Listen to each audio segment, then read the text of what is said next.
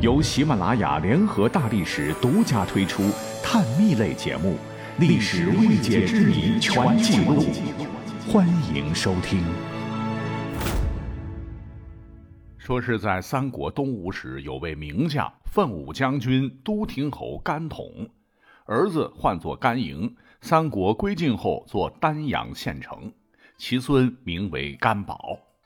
甘宝爹，也就是甘莹，当年呢不顾正妻反对，娶了年轻貌美的小妾，是恩恩爱爱，疏离甘宝母子，气得甘宝妈是咬牙切齿。不几年，报复的机会来了，色子头上一把刀，可能是阳气损耗太大，甘营身子骨渐渐不支，竟然暴毙。甘宝老妈大呼：“苍天开眼！”便在甘营入葬的时候，指挥手下将这个小妾活生生的是踹进坟墓，然后赶紧填土封闭，将其活埋。可是呢，这个故事还没完，诡异的还在后头。十几年之后，甘宝老妈不行了，就病榻前交代：“宝啊，我死后，你和你弟兄啊。”要把我和你那死鬼老爹埋一起，夫妻同学也算是善始善终。但那个贱妾的骨架给我扔出去喂狗。甘宝是垂泪答应。等老妈咽气之后，遵照遗命就开始挖墓归葬。结果呢，墓穴一挖开，所有人都倒吸一口凉气。怎么回事呢？本应该是枯骨的那个小妾。十几年过去了，竟然是趴在棺材上，样子呢还和刚埋他时一模一样。就看着不动弹哈，上前一摸，哎，竟然还有脉动，只是晕过去而已。甘宝呢就赶紧将这父亲的小妾拉回家，灌点汤水啊。没想到这名女子啊，悠悠的又活过来了，还惊悚的告诉大家，在地下呀，甘宝老爹还是很宠爱她，经常给她弄吃弄喝。再无悍妇骚扰，比世间还要恩爱呢。更不可思议的是，说家中十余年间所发生的大事小情，小妾竟可以一一说出，准确无误。他讲，这都是甘宝老爹亲自告诉他的。听完这一番话，甘宝和兄弟脊背发凉，浑身冒冷汗。一商量，呃，要不然，呃，咱当回好人。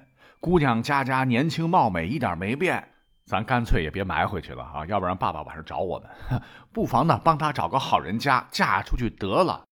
别说后来呢，这事儿还真成了哈，这个小妾还真嫁出去了，还生了一个胖娃娃。这个故事说实话听起来匪夷所思啊。那这个故事的主角叫甘宝，历史上是一位真实人物。自幼聪明好学，强征博引，很有才华，被东晋的开国元勋王导力荐。为司徒右长史，升任散骑常侍，那算是国家部级领导干部。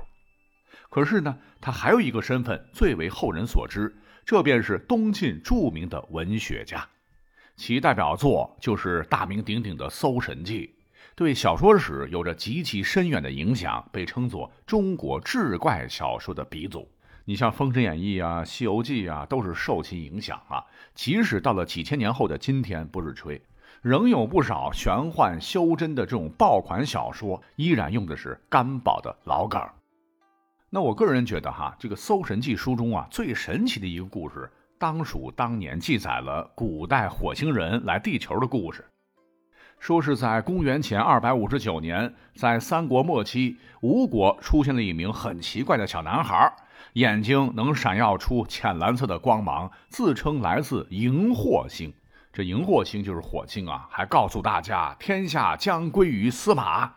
说完后是纵身一跳，竟然像穿着现代航天员插着管子的宇航服，飞入了天上的某 UFO。这应该是我国历史上最早记录火星人或者说是外星飞碟的目击事件。听到这儿，您或许会说。怪力乱神，什么神神鬼鬼的东西？志怪小说为增加流量，无所不用其极，跟现在一些网文是一样一样的哈。